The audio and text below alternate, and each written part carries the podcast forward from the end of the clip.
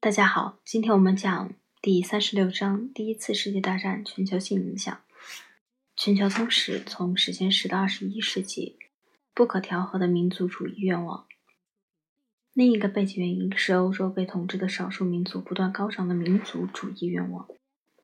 这种愿望在阿尔萨斯洛林地区是难以对付的，那里的法国人仍不服从德国的统治，但在中欧和东欧，它却是一场噩梦。由于对民族自觉的要求日益增长，那里的多民族帝国正处于差不多。被撕成碎片的危险之中。例如，在哈布斯堡帝国居统治地位的奥地利人和匈牙利人，就受到了觉醒的意大利人、罗马尼亚人以及包括捷克人、斯洛伐克人、罗萨尼亚人、波兰人、斯洛文尼亚人、克罗地亚人和塞尔维亚人在内的许多斯拉夫民族的对抗。因而不难理解，阿布斯堡官员做出了帝国要生存就必须采取强硬措施的决定。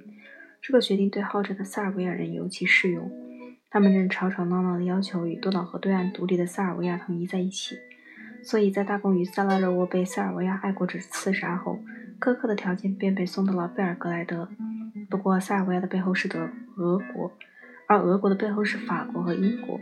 同样，奥匈帝国也有德国支持，理论上还有意大利支持。因而，民族自觉与相互冲突的联盟体系的结合，遂使欧洲陷入大屠杀之中。下一节我们会讲到不可逆转的军事时间表，我们下次见。这里是柯小黑。